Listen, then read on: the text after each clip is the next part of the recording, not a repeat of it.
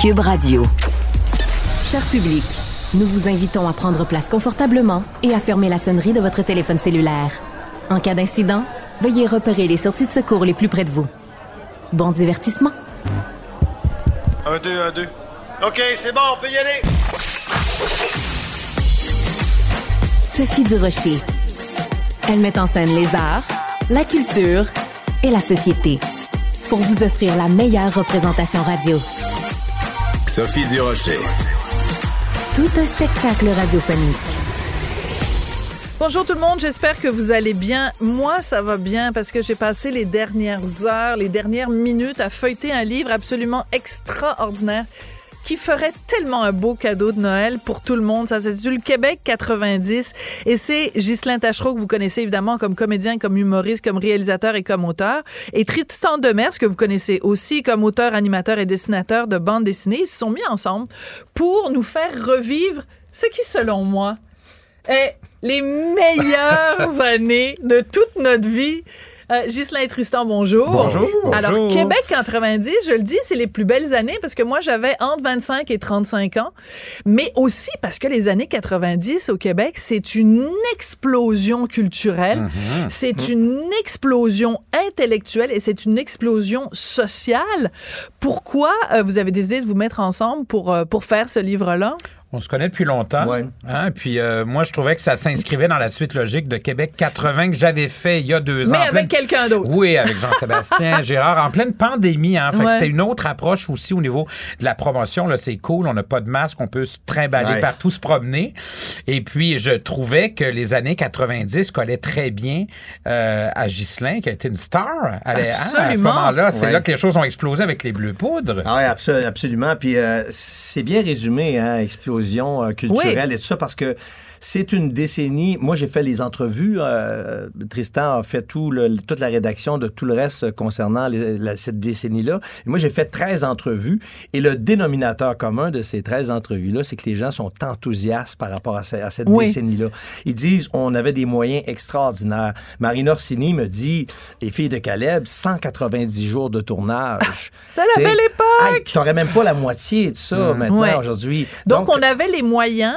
C'est sûr que ça aide beaucoup, mais on avait aussi une certaine ouverture d'esprit, c'est une certaine liberté, diriez-vous ça? Oui, puis Que- c'était, un laboratoire, euh, cette décennie-là, parce que, ne serait-ce que parce que TQS se faisait appeler le mouton noir avec raison. C'est vrai. Parce qu'ils ont perdu des gros, des beaux morceaux. Ils ont créé des beaux morceaux. RBO, euh, nous, surprise, surprise, qui sont, qui sont malheureusement partis. Mais c'était une place où tu pouvais essayer plein de choses euh, à TQS. Ça va Oui. de pair aussi avec l'insouciance de cette époque-là. Voilà le mot lié que je au cherchais. fait qu'il n'y avait pas.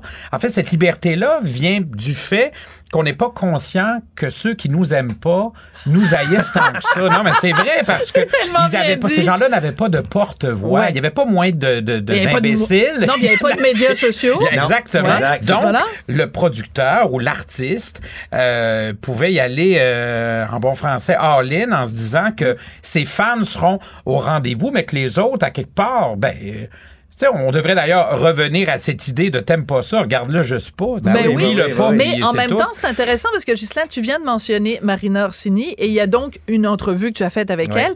Donc, euh, elle parle évidemment des filles de Caleb, des, des millions de gens regardaient ça, mais elle parle aussi, elle revient sur. Oui. Et ça, c'est intéressant parce que Marina Orsini est d'origine italienne et québécoise, mais elle a pas un sang, euh, une goutte de sang autochtone Non. dans les veines. hein. Il fallait qu'elle se fasse peinturer Oui, oui, et oui. elle dit très candidement, mais ce serait impensable Ouais. aujourd'hui. Donc, ça nous permet aussi de voir le chemin, le bon chemin qu'on a fait depuis les années Oui. 90. Puis même, cela dit, même si euh, on, dénonce, on dénonçait le traitement de, des- que- à- auquel avaient eu droit les Autochtones dans cette série-là, dans CAA. Oui. Euh, puis tellement qu'elle-même a dit, je, dans la série, pour la fiction, elle se faisait cracher dessus, elle se faisait crier après. Puis tout ça, puis elle dit, jamais j'ai vécu un rôle qui m'a autant épuisé. puis qui À ce m'a point-là, autant- Ah ouais. oui, oui, c'est ça. Et Non, c'est- un beau voyage dans le temps. Pendant ce temps-là, Rogoisine chantait Ouh, Oui, ah, ah, oui, c'est ça. Qui était quand même chanson de l'année pendant les années 90. C'est très amusant parce qu'à un moment donné, vous faites le palmarès année après année. Ouais. Quelle a Ouais. été la chanson qui a été euh, chanson de l'année? Puis trois années de suite, c'est des tunes de Kevin Parent. Oui. Puis là, aujourd'hui, en Oui, 2023, Kevin Parent, Puis ben, dans, ce livre-là, avec toutes les images, on, est dans une ère d'images. Hein. On voit des images à tous les jours, de, ils photographient leurs gâteaux, leurs euh, sandwichs, leurs desserts. Ah Et là, tu vois des images qui t'atteignent émotivement, qui, ce qui est de mm. plus en plus rare parce que tu vois des images du quotidien trop ordinaires. Ça veut plus rien dire. Non, c'est ça. Tandis que là, ça évoque des souvenirs assez hallucinants. Il n'y a pas de dick pic dans notre livre. Alors, on est vraiment dans les années 80. J'adore ça. Alors, je regarde mon ordinateur, c'est pas pour être impoli, au contraire, c'est parce que euh, à un moment donné, j'ai euh, photographié euh, donc quand j'ai lu le livre tout un segment sur en fait les droits, euh, les droits des gays et, ça a vraiment énormément changé parce que mm. euh, on oublie qu'au début des années 90, il y a une descente de police. Ouais, Ça, faut le, Fier d'être soi, ça s'intitule. Oui, ça c'est dans les, le chapitre des grands événements euh, qui sociaux.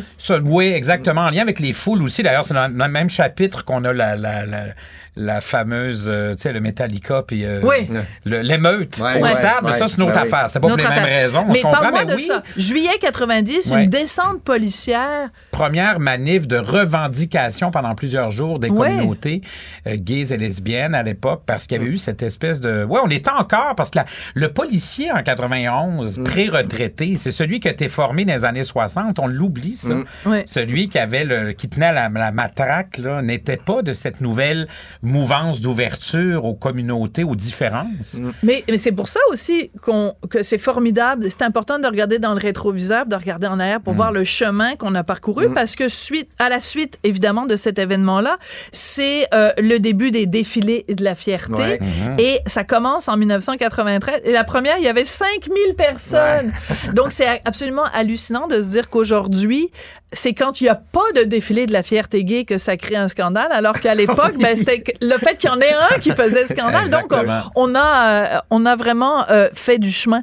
Euh, vous consacrez, donc c'est vraiment la culture populaire. évidemment, le regard que vous portez et, écoute, une galaxie près de chez nous. Mm, tu sais, je veux dire, on pourrait nommer toutes sortes d'événements. Sur jeunesse, la bouffe aussi. Oui, la bouffe, les sushis. Alors ça, j'ai noté, je trouve ça très drôle, l'arrivée des sushis, parce qu'aujourd'hui, tu rentres dans n'importe quel dépanneur, il y a 22 sortes de sushis, mais les années 90, c'est le début de ça. Les gens regardaient ça, c'était comme, qu'est-ce que c'est ça, cette affaire-là, du poisson pas cuit? Porto aussi. Ah, mon Dieu, le À un moment donné, on arrivait tous, ça, on arrivait chez quelqu'un avec notre bouteille de Porto. Tu sais?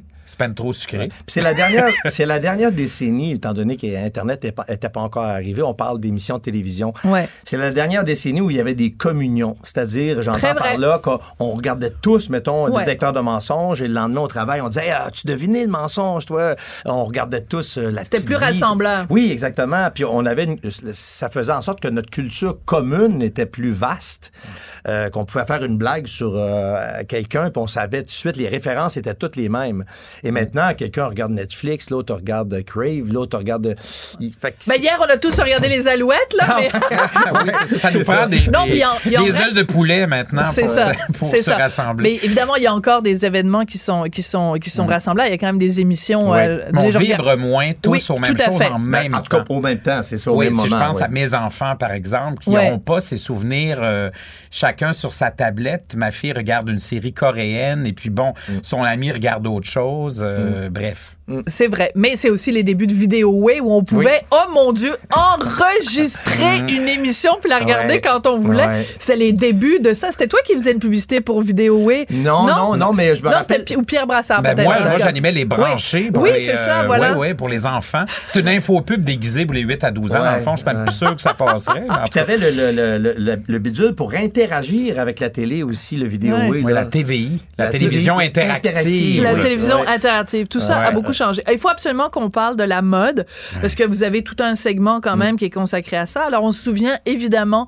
des, des costumes complètement délirants de Mitsu mm-hmm. qui a été vraiment toujours euh, hein, elle est toujours un peu dans la provocation et tout ça mais c'est vrai que la mode et là vous avez fait votre top 3 tous les deux alors, Ghislain, ton top 3, c'est les bottes Kodiak attachés, Oui. les espadrilles de ballon balin et le froc de cuir. Ouais. Et pour toi, Tristan, c'était des leggings avec des vestes cloutées à épaulettes. T'as porté des leggings, Moi, j'ai toi? porté ça. euh, oui, avec le recul, je me dis que c'était audacieux et à la fois, euh, je sais pas, c'était vraiment, il y avait ça, puis il y avait quoi? Il y a eu tellement de choses inutiles aussi dans les années 90. Je pense au Lido. Ouais, ouais, ouais. Là, on n'est est- plus dans le vêtement. on est là, plus mais- dans la mode, ouais. Ouais. mais- ça. Mais euh, donc, t'avais une veste cloutée Ouais. dans un lido, ça peut être dangereux. Ouais. Ah, ça peut être Tu peux intéressant. mourir noyé, là. Alors, t'avais ça, puis t'avais aussi le collier orné d'une croix en téflon de la taille d'une poêle à frire pour faire comme Madonna. Euh, Il y avait Éric Lapointe aussi, il y avait toujours des grosses Ouais, ouais, mais moi, c'était plus gros que ça. C'était vraiment, je fais t'assommer avec ça. C'était une façon, c'est un truc d'autodéfense au lieu du push-push dans les yeux, j'imagine. Qu'est-ce qu'il y avait dans les années 90 qui vous manque aujourd'hui? Ben, l'absence d'Internet, je dirais, moi, euh, je trouve que c'était, il y avait quelque chose de beaucoup plus sain. Euh, sinon, euh, très, très, très, très difficile à dire. Moi, je m'ennuie pas, en tout cas, des 100 heures de travail qu'on faisait pour Taquinons la planète. Là. Ah. C'est, c'était assez- Travailler comme un fou. Ah, c'était vraiment malade. On mais en même temps, c'est ça qui vous a mis Mais sur la carte. laboratoire, il y Ben avait un oui. côté, cette Ouais. liberté-là, à l'époque de Musique Plus, euh, Ouais, ouais, TQS, ouais. tout Ouais. ça. C'est les années aussi pendant lesquelles, à la radio, on a parlé au pape, à la reine. Fait que c'est- c'était c'était vraiment des années, euh, encore une fois, peut-être le laboratoire qui me manque. Ouais. Euh, Puis il y a peut-être ce côté-là.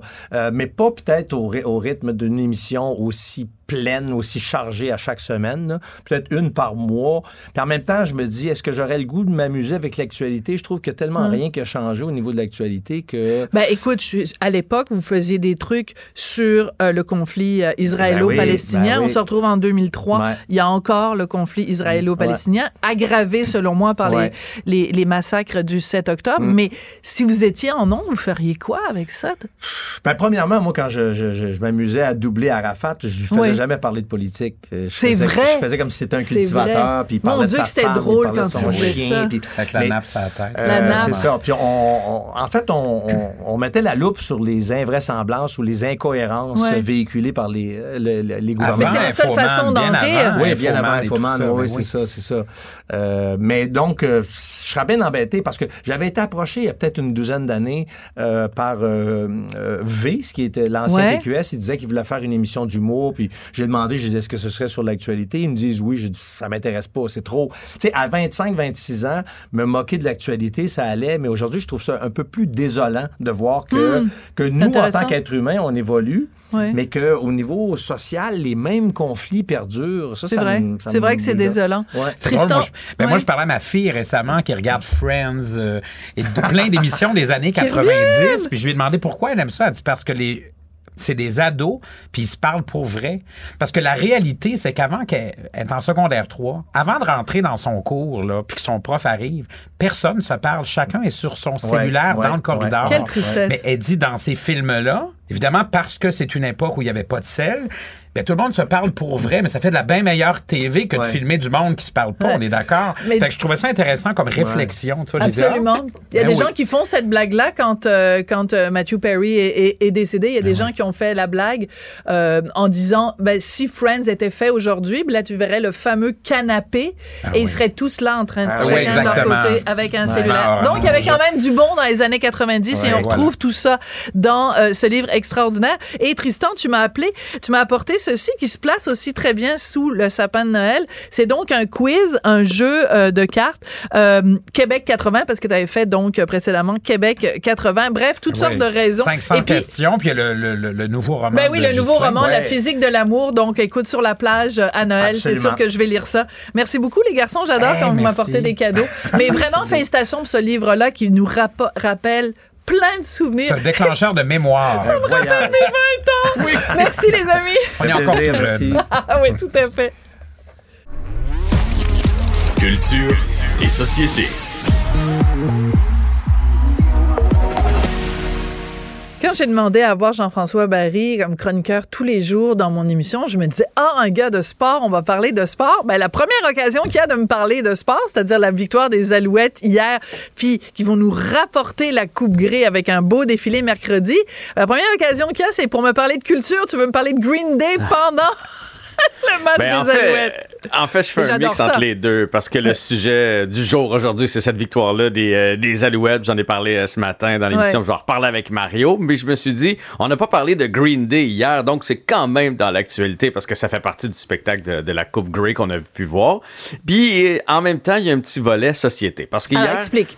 Sur les médias sociaux, pendant la performance de Green Day, tout le monde a trouvé ça bon. Je m'en, vais pas me moquer de Green Day. C'était un bon. Ils ont donné un bon show. C'est un groupe qui ont tellement de, tellement de succès. Puis c'était bien joué aussi. C'est sûr que c'est pas le Super Bowl. là, on s'entend. C'est la Coupe Grey. On n'a pas la même scène, le même budget. Mais c'était vraiment bien fait. Et un des commentaires qui revenait, c'est que Billy Joe Armstrong, qui est le chanteur, a l'air d'avoir 32 ans. Mais tu sais, c'est un groupe qui a vu naissance en 1987. Ouais. Fait qu'on s'entend qu'il n'y a pas 32 ans. On est d'accord? Ouais. Fait que j'ai fait une petite recherche. Il y en a 51. Il est vraiment chanceux C'est un d'avoir. petit cette- jeune? Oui, mais euh, cette génétique-là, je veux Ouais. dire, il y a des Ben cheveux, oui. ça n'a pas d'allure. Pour, pour vrai, il, il est chanceux. Mais il y a plusieurs personnes aussi, dont moi dans mon salon, quand ils coupaient sur les, les autres membres du groupe Green Day, on faisait Ah ouais, eux autres, eux autres, ils font un peu plus leur âge. Puis ça, c'est pas grave de faire leur âge. Mais ils veulent se la jouer encore jeune. Tu sais, les cheveux en pic-pic, avec du mascara autour des yeux, on dirait qu'il y a, y y comme un âge pour ça, puis un âge où, où ça passe moins. Ouais. Honnêtement, hier, il y en a qui avaient l'air, mettons, de quand on fait un souper meurtre et mystère, puis que tu te dis, on va se costumer, là, garde ça, garde ça comme je suis fou. Puis, puis là, c'est un peu de ça qu'il avait l'air. Donc, Ils avaient l'air costumés. Mais, mais je mais- trouvais qu'il avait l'air de, de jouer un personnage. Tu comprends? Parce que dans la vie, ça se peut que tu vieillisses tout en beauté comme, euh, comme le chanteur, puis, puis ça se peut que tu vieillisses en ayant l'air de ton âge, puis euh, c'est c'est la vie, mais à un moment donné, est où, est où la ligne? Puis pourquoi c'est si dur de se montrer en public quand on a une personnalité, se montrer à l'âge qu'on est rendu? Ouais. Alors, ben, euh, je trouve ça intéressant que ce soit un gars qui fasse ce commentaire-là sur d'autres gars. Parce que, évidemment, nous, les femmes, on est habitués. Il y a constamment des commentaires. Regarde, là, moi, j'ai mes petits cheveux blancs, là. ici. Genre, ah, l'image est pas bonne, Sophie, je les vois pas. C'est très drôle, mais euh, il reste que nous, les femmes, on est plus habitués d'être constamment jugées, analysées, décortiquées, critiquées, euh, méprisées, humiliées, etc. par rapport à notre euh, apparence. Donc, je trouve ça intéressant que tu, soulèves ça pour des hommes. Et en même temps, aussi, il faut dire que... ben, ils ont bien le droit de. euh, peut-être que ces gars-là, ils se regardent. Non, mais je vais. Attends, euh, tu vas voir où je vais en venir, c'est que ces gars-là se regardent peut-être dans le miroir et eux, ils se disent, ben, j'ai 30 ans. Tu sais, c'est pas tout le monde qui a envie de euh, que l'image dans le miroir corresponde à comment ils se sentent à l'intérieur.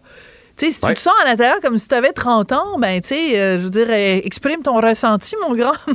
Ben écoute, je m'en allais directement là, Bon. euh, Sophie. C'est non Les mais tu sais on dit souvent le- on dit souvent le public est pas prêt à prendre les gens euh, plus vieux que leur âge ou tu sais moi je pense pas que c'est le public. Je pense que c'est nous envers nous. C'est parce que comme on fait un métier public, c'est sûr que les autres ils l'ont regardé leur performance après. Ouais. Puis puis puis on dit le 50 c'est le nouveau 40, puis le 40 c'est le nouveau 30. On veut pas vieillir. On est jeune dans notre tête, on s'est- on est jeune dans notre dans notre cœur, puis là on, on se trouve jeune mais quand on se voit, moi des fois là, je veux dire, j'ai 47 aujourd'hui, je me vois sur des photos, je fais ah, ouais. Je me vois pas souvent du côté de la tête, mais ça commence à caler de ce bord-là. Ah ouais, ce petit double menton-là, j'ai beau m'entraîner, je tiens ça de ma mère. Je veux dire, on, on a des grosses joues, puis euh, on a la face ronde. Qu'est-ce que tu veux que je fasse avec ça? Mais ça veut pas dire que ça nous plaît. Mais Ouais. tu sais, souvent on blâme tout le monde en disant non, mais les gens sont pas prêts. Je pense que c'est d'abord et avant tout nous envers nous-mêmes. Notre On- acceptation. on se voit d'une façon, on voudrait se voir d'une façon. Dans notre tête, on a, on a encore euh, euh, tel âge, puis on est encore fringant et charmeur. Puis quand on se voit, ça nous fait un, un peu plus mal. Puis c'est nous qui apportons ces modifications-là. Après ça, si on se fait, pour les gars, là, graffer des cheveux, ou euh, il y en- tu sais, c'est pas parce qu'on n'en parle pas qu'il n'y en a pas, là, de, la, de la petite chirurgie, un petit peu de, de, Ouais, de botox. euh, tu sais, comme moi ici, j'ai un pli entre les deux yeux parce que quand je ris ou quelque chose, c'est toujours, c'est toujours comme ça que je. Quand, ça te quand dérange? sérieux. Ça me dérange pas, mais je veux dire, il- quand je regarde des gens de mon âge qui en ont pas, je me dis Ils sont donc bien chanceux. Pe- Ouais. ben, ils sont Ah! bien, donc bien chanceux, peut-être que c'est pas naturel.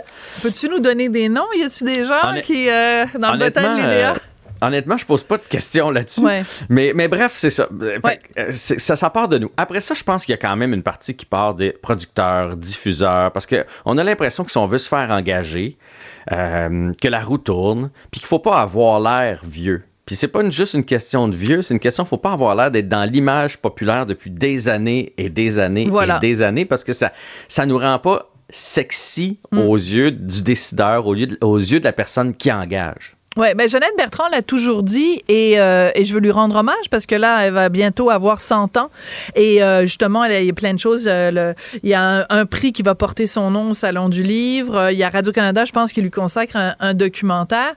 Jeannette, presque 100 ans. Et tout ça pour dire que Jeannette l'a toujours dit, si elle ne se teignait pas les cheveux et si elle s'était présentée à la télé avec des cheveux blancs, des cheveux gris, plus personne l'aurait invité à aller dans des émissions à la télé. Et si elle s'était pas fait refaire des choses dans le visage, etc., etc., elle le dit, il y a personne qui a envie de voir quelqu'un vieillir à l'écran. Donc c'est pour ça qu'elle a assumé pendant des années euh, que et, même encore maintenant euh, que euh, il faut se teindre les cheveux et il faut se faire arranger des affaires puis il faut se, parce que sinon, les gens n'ont pas envie de te voir la face. Mais moi, Sophie, je te relance avec ça. Moi, je serais curieux d'entendre ma mère là, qui écoute la télé, puis ma tante, puis euh, moi, puis je pense pas que les gens à la maison ont pas envie de voir, mettons, une Jeannette quand elle avait 80 avec des cheveux blancs. Je pense que c'est le réalisateur du show, le producteur du show, qui veut pas mettre cette personne-là en ondes. Je pense pas que les gens à la mm. maison feraient Ah, oh, moi, j'écoute pas, je l'écoute pas parce qu'elle a les cheveux blancs. Je pense pas que c'est les gens à la maison. Les gens à la maison, ils vieillissent eux aussi. Ils, savent ce que c'est. Euh, tu sais, ma, grand ma mère a pas l'air de ma grand-mère au même âge. Tout le monde mm. essaie de s'améliorer parce que c'est vrai que c'est ingrat euh, vieillir. Là, euh, et on, il y a George Clooney qui s'améliore en vieillissant, mais pour, pour la plupart, George. Non, mais ça me fait rire quand les, des fois les, les, gens disent ça. Regarde, George Clooney, comme il est beau, que ses cheveux ben poivre et sel. Ouais, mais George Clooney, c'est une exception. Ah oui, façon, la majorité, on vieillit pas de même. Là. Puis de toute façon, si George s'appelait Georgette, ça fait longtemps qu'il se serait fait complètement, complètement refaire, puis ça fait longtemps qu'il se teindrait les cheveux. Puis euh, écoute, hein, Georges et Georgette, là, les critères ne sont absolument pas les mêmes. Et il faut pas oublier de toute façon que c'est aussi, euh, parce que tu dis le diffuseur, puis tout ça, en fait, le, le, le cœur de la situation, ce sont les publicitaires, parce que ce sont les mhm. publicitaires qui tiennent tout ce monde-là par euh, les parties intimes et les publicitaires, ben, ils veulent s'adresser aux 18-34 puis euh, moins de 18, ça les intéresse pas, puis plus de 34, ça les intéresse plus. Donc, euh, c'est aussi ça. Donc, alors, en fait, il faudrait que les 18-34 soient prêts à regarder à la télé autre chose que des 18-34. Ouais, ben en même temps, les 18-34 regardent pas tant que ça la télé. Donc là, on part dans un autre débat. Est-ce qu'on fait vraiment de la télé pour les gens qui regardent la télé présentement ou on fait on fait la télé qu'on voudrait voir, mais là, on prendra une autre chronique pour faire ça si tu le veux bien. Absolument. Hey, très intéressant comme, euh, comme réflexion. Merci beaucoup, euh, Jean-François, puis on se revoit mercredi à la. Non, mais je veux pas à ces affaires-là, moi. Mais je suis très fière qu'on ait la coupe. Il y a un défilé. Ah, au défilé! Au défilé! Ah, mais ça a l'air qu'il n'y en aura pas de défilé, hein? Hein? Pourquoi? À cause des rues de Montréal, c'est on trouve pas une rue qui est pas bloquée. on, trouve pas une rue euh, où est-ce qu'on va pouvoir tenir le défi? C'est très drôle, c'est très drôle. Elle est très bonne.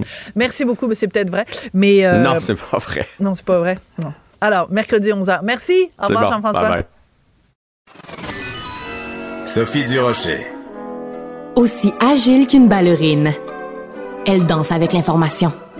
Émotionnelle ou rationnelle. En accord ou à l'opposé. Par ici, les brasseurs d'opinion et de vision. Les rencontres de l'air. Isabelle Huot, bonjour.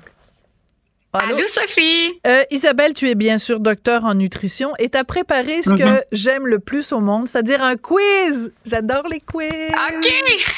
J'adore ça. Je vais t'en faire plus souvent. Oui, fais-moi-en plus souvent et je vais pouvoir montrer à quel point je connais strictement rien en nutrition et j'adore ça. Vive l'autodérision.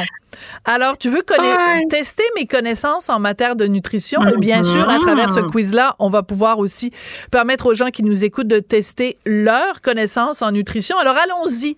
Les meilleurs, les meilleurs quiz commencent rapidement. Allons-y. Alors, ma chère Sophie, est-ce que c'est meilleur pour la santé pour tous d'exclure le gluten de son alimentation? Alors, j'aime bien le fait que tu insistes sur pour tous. Donc, je dirais non, euh, seulement pour les gens qui sont intolérants. Sinon, pour tous, euh, non. Parce que moi, de toute façon, j'aime trop le pain, je serais pas capable. Ah, moi aussi, moi aussi. Moi, j'aime tellement le blé, le seigle. Mais en fait, tu as la bonne réponse, ça commence bien. Il y a 1% des gens qui ont effectivement la maladie cœliaque, donc ces gens-là doivent absolument exclure le gluten de leur alimentation à vie. Ça crée de l'inflammation dans l'intestin, de la malabsorption.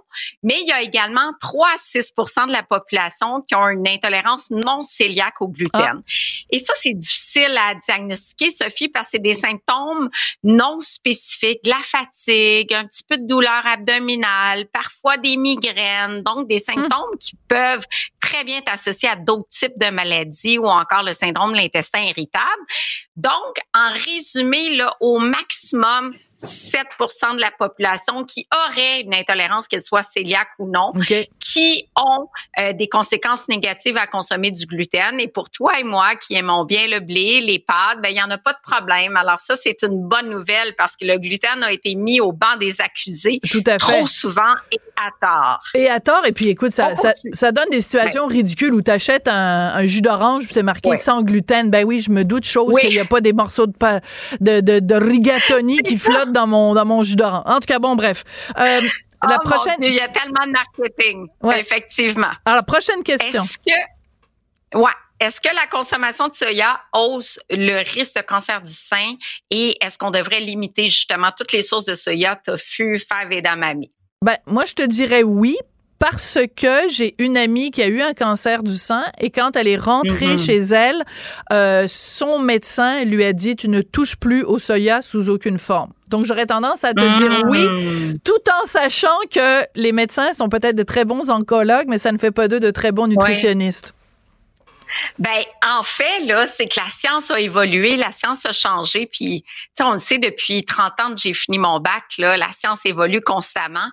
Et ce qu'on sait dans les récentes méta-analyses, donc des grandes, grandes études, ben, c'est que les femmes, même les femmes qui ont eu un cancer du sein, qui consomment davantage de soya, ont moins de risque de récidive de cancer. Ben, donc, sur la ben oui, fait que la réponse est faux.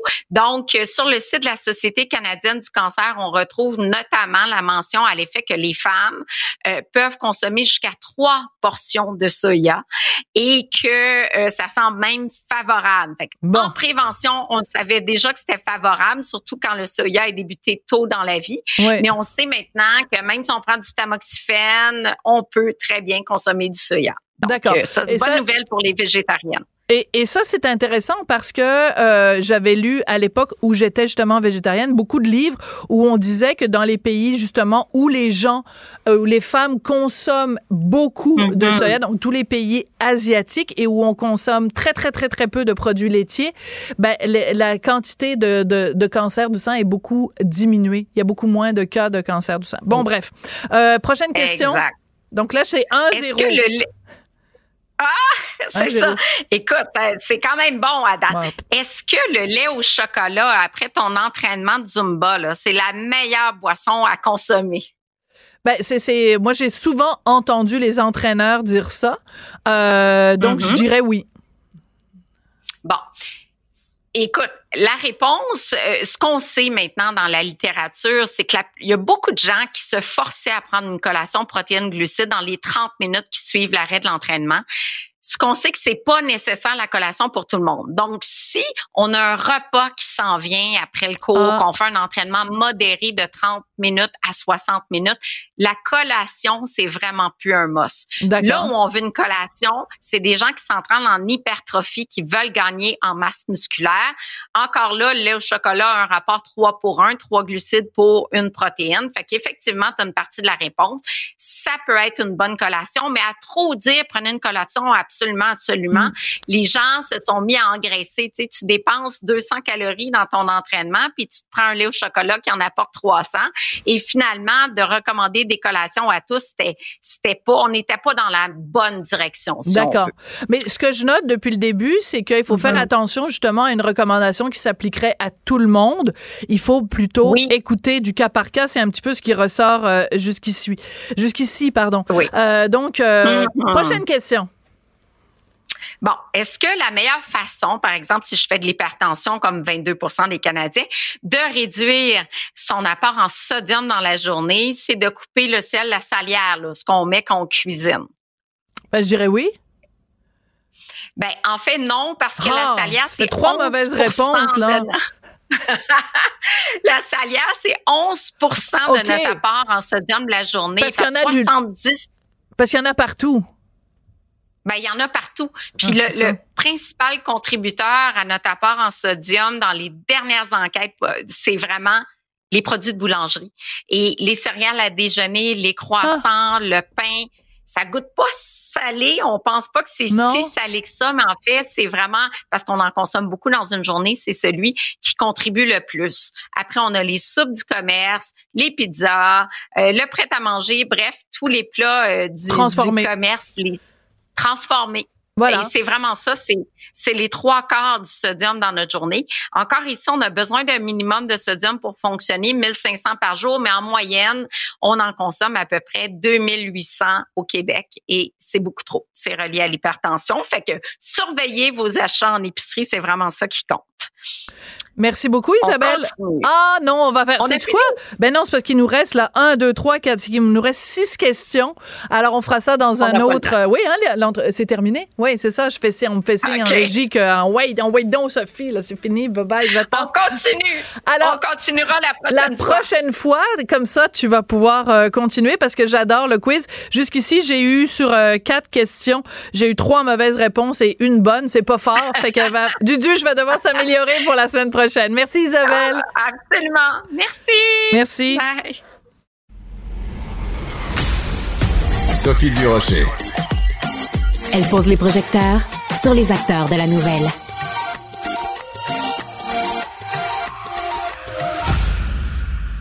Alors, vous le savez, depuis le décès de Carl Tremblay, le chanteur euh, des Cowboys fringants, le gouvernement Legault a proposé qu'il y ait des funérailles nationales en précisant, bien sûr, que ça dépendrait de la volonté ou pas de la famille. Et ça a relancé un petit peu le débat sur qui décide pourquoi et comment on fait des funérailles nationales? Ben, ça tombe bien parce que ma prochaine invitée, elle, a déjà écrit là-dessus. Euh, Christine Saint-Pierre, qui est donc journaliste et femme politique et qui a été députée libérale à Québec de 2007 à 2022, qui a été ministre de la Culture et des Communications, ministre des Relations internationales et de la, et de la francophonie. Donc, c'est un dossier que vous connaissez bien. Christine, bonjour. Bonjour, bonjour Sophie. Alors, moi, je suis retournée chercher ce texte-là que vous aviez écrit dans l'actualité à l'époque. Je me suis dit, c'est vraiment d'actualité. Pourquoi les règles sont si floues en ce qui concerne les funérailles nationales au Québec? Euh, je, je ne sais pas trop. Euh, je pense que c'est une décision qui est de, de voir à, à peut-être revoir tout cela, là, ce, ce processus-là. Je pense que c'est une décision qui est repoussée continuellement et on se dit un jour il faudra le faire, un jour il faudra le faire. Et euh, c'est la question que tout le monde se pose. Pourquoi les règles sont si floues? C'est que au départ, les funérailles nationales étaient euh, pour les décès de premiers ministres et ensuite ça s'est un peu élargi lorsqu'il y a eu des personnalités artistiques qui, qui décédaient. Bon, il pouvait y avoir une décision du premier ministre qui faisait en sorte qu'on offrait des funérailles nationales. Et euh, la question s'est posée de façon euh, très, euh, je dirais, crue lorsque Madame Denise Bombardier est décédée euh, l'été dernier. Euh, elle n'a pas eu de funérailles nationales. Michel Côté n'en a pas eu. Euh, y a Jean, Jean Lapointe. Jean Lapointe n'a pas eu de funérailles nationales. Alors, euh, et aussi euh, nos, nos, nos grandes vedettes, nos grands artistes, bien ils sont ils sont vieillissants. Et euh, je m'excuse, c'est le téléphone à la maison qui sonne, mais euh, ça va s'arrêter. Alors c'est c'est euh, et là bien évidemment euh, puisque ces personnes-là vont un jour nous quitter, euh, faudrait revoir euh, cette formule-là. Moi, lorsque j'étais ministre Oui. responsable, lorsque j'étais ministre des Relations internationales et de la francophonie, j'avais aussi la responsabilité euh, du protocole. Alors le protocole à Québec relève du ministère des Relations internationales et de la francophonie. C'est un service à part qui fait euh, beaucoup de travail lorsque des, des dignitaires étrangers viennent. Toutes les questions protocolaires qui entourent l'arrivée, le départ, puis ce qui se passe pendant pendant qu'ils sont là. Et aussi, c'est le protocole qui euh, doit s'occuper euh, de ce de ces funérailles si il y a une décision qui est prise par le bureau du premier ministre. C'est pas le ministre des Relations internationales qui prend la décision, c'est toujours le bureau du premier ministre. Voilà, c'est ça, parce que à un moment donné, la question s'était posée et on disait ah ben le protocole a été euh, consulté, il donne son avis, mais en fait c'est le contraire, c'est le protocole qui Non. écoute ce ce que dit le premier ministre et c'est le premier ministre qui décide. Et euh, on comprend que ce serait vraiment bien qu'il y ait des critères qui soient clairs et qui soient objectifs parce qu'on a l'impression qu'en ce moment, euh, c'est une décision qui vient du cœur et une décision extrêmement émotive. Donc, par exemple, quand François Legault dit, il voit qu'il y a des centaines et des centaines de milliers de Québécois qui pleurent et qui sont tristes, il dit, bon, mm-hmm. proposons des funérailles nationales. Mais en même temps, on va pas commencer à calculer combien de gens sont en train de pleurer pour décider si la personne y a droit ou pas. Ça prend des critères objectifs. Oui, et M. Legault dit une chose et son contraire parce que dans le cas de Michel Côté, il avait dit que c'était le protocole qui avait décidé, puis là, il dit que c'est lui qui offre à la famille. Alors, voilà. c'est vraiment flou. Et les décisions se prennent, disons-le, euh, euh, avec, euh, je dirais, euh, la couverture médiatique qui vient avec, avec un décès. Lorsqu'on voit que c'est quelque chose qui rend l'ensemble des Québécois malheureux, tristes, et que tout le monde est, est euh, et derrière la famille et, que tout le monde est en deuil, bien là, il y a comme quelque chose qui vient s'imposer mm-hmm. euh, aux décisions du premier ministre. Mais là, euh, je pense qu'il va falloir qu'il y ait, et c'est ce que je disais dans mon article cet été, et moi, je, lorsque j'avais été dans l'article, je raconte aussi le cas de, de Lise Payette, parce qu'on était encore au ça, gouvernement, on était en pleine campagne électorale quand Mme Payette est décédée, puis là, Mme, Madame Marois téléphone à M. Couillard, M. Couillard me dit, Mme Marois a téléphoné pour Mme Payette, oui, monsieur, monsieur Couillard, mais Madame Payette, elle ne veut rien de religieux. Alors, funérailles, ça a toujours eu comme connotation. Si vous regardez dans le dictionnaire, il y a, le mot avec funérailles vient le mot religion. Et, là, bon, alors et là, je me suis dit offrons. Puis euh, j'avais parlé beaucoup avec euh, sa petite fille et offrons un hommage national. Alors c'est et là on a perdu le pouvoir et c'est ce qui s'est concrétisé après euh, lorsque Madame Payette a eu cet hommage national. Et je parle dans mon article aussi de ce qui se passe en France. En France, il y a toujours quand, quand on veut honorer le départ d'une personnalité, on appelle ça euh, un hommage. Euh, à cette personne-là et ça se fait de c'est très court, c'est très chorégraphié, ça se fait dans la cour euh, des invalides, il y a rien de religieux là-dedans et euh, on dit adieu à la personne. Oui, parce que la France est un État laïque. oui. oui, la nation, l'État dit adieu à la personne de façon c'est vraiment beau, j'ai assisté à deux cérémonies et c'était absolument c'était très, très beau, très court, euh, très chorégraphié, mais en même temps d'une grande, grande, grande simplicité. Mm. Et je me dis, on devrait peut-être à, réfléchir à quelque chose comme ça au Québec. Et récemment, j'ai rencontré euh, une source euh, au gouvernement qui m'a dit que le gouvernement planchait sur un, ah. un, un document euh, pour qui réfléchit sur cette question-là. Alors, manifestement, le document n'est pas encore prêt, mais il, il s'interroge et il penche sur cette question-là parce qu'il voit bien que ça devient très arbitraire. Et je veux pas dire aussi, puis je prends des grands blancs là jusqu'au bout, là, je veux pas dire que Monsieur Tremblay ne méritait pas ne mérite pas Personne de pense ça. C'est pas ça que je veux dire. Ce que je veux dire, c'est qu'il faudrait peut-être qu'on se penche sur cette question-là et peut-être trouver le moyen d'honorer ces disparus de façon euh, d'une autre manière ou d'une manière qui serait euh, plus étatique ou d'État, euh, qui euh, et qui aurait quelque chose de plus oui, c'est ça. Qui n'aurait pas de connotation, euh, connotation religieuse dans, dans tout cela. Tout à fait. Et euh, récemment, quand il y a eu euh, les funérailles, ben, pas le funérailles, mais l'hommage national à Jean-Paul Belmondo, en effet, dans la Cour des Invalides, c'était absolument magnifique parce qu'on a fait jouer euh, de la musique euh, d'un des films dans lequel il avait joué. C'était très digne. Plein de gens étaient là. Et c'était la nation qui disait merci et au revoir à un de ses plus grands personnages. Et je pense en effet que c'est une formule qui devrait être euh, qui devrait être euh, étudiée. Donc euh, évidemment, ça va être à la famille de Carl Tremblay de décider s'il y a ces funérailles ou pas. Mais oui, rapidement. J'ai vu j'ai vu un grand un grand un grand événement aussi. C'est lors du décès de Jean Hallyday. J'étais à Paris à ce moment-là et ça s'est fait. Il était très très croyant, hein, John Hallyday. Ça s'est fait à la Madeleine et il y avait un cortège de 700 motos qui suivaient son cercueil et beaucoup beaucoup beaucoup de dignitaires étaient là. Ils n'ont pas fait ça aux invalides, mais ils ont fait ça. Euh, C'était religieux pour lui. Et, et, toute la nation, tout le, toute la France était en deuil. C'était vraiment quelque chose d'incroyable, ce, ce départ-là. Mais, mais, je trouve euh, que c'est une réflexion, euh, Madame Saint-Pierre, c'est une réflexion qui est extrêmement intéressante et qu'on doit avoir pour pas qu'il y ait comme ça cette impression de flottement, cette impression de flou. Pourquoi lui? Pourquoi elle? Enfin, je dis elle, il y en a pas eu beaucoup de femmes qui l'ont eu. Euh, mais en effet, pourquoi pas Denise? pourquoi pas Jean? Pourquoi l'un? Pourquoi l'autre? Qu'on établisse des critères et qu'on trouve une formule. On est très bon là-dedans au Québec pour trouver des formules qui nous sont propres et de montrer qu'on est vraiment une société distincte. C'est une réflexion extrêmement intéressante. Merci beaucoup, Christine Saint-Pierre. Ça me fait plaisir, Sophie. Karine Gagnon Chroniqueuse de conviction aux idées percutantes. Moi, ça me choque tellement. Des opinions aiguisées. On tolère ça parce qu'on n'a pas les ressources pour faire les enquêtes. Des idées tranchantes. Mais est-ce que c'est normal qu'on accepte ça? Karine Gagnon. Et au Québec et en France, de plus en plus de cas d'élus municipaux, donc euh, des maires ou des conseillers qui sont l'objet de propos haineux, de gestes haineux, de violences verbales ou physiques. Et c'est de ça que Karine Gagnon veut nous parler. Elle est chroniqueuse politique au Journal de Montréal, Journal de Québec et aussi directrice adjointe de l'information au Journal de Québec. Décidément, euh, Karine, à chaque fois qu'on se parle, toi et moi, c'est pour parler de violence euh, ou de ou d'agression verbale. Mais dans le cas spécifique des maires ou des conseillers municipaux, c'est terrible des deux côtés de l'Atlantique. Oui, absolument. C'est ce que ce que Richard Martineau relevait en chronique ce matin. Euh, L'effet que le problème dépasse nos frontières. Un peu tout le monde est inquiet. En Europe, le, le, le, Conseil européen se penche là-dessus parce que un peu partout, euh, les élus locaux démissionnent.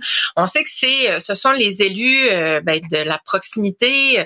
Donc les gens euh, sont, sont près d'eux, ça le dit, euh, bon, vont les rencontrer à l'épicerie, vont les rencontrer au dépanneur, euh, vont, vont savoir où ils habitent.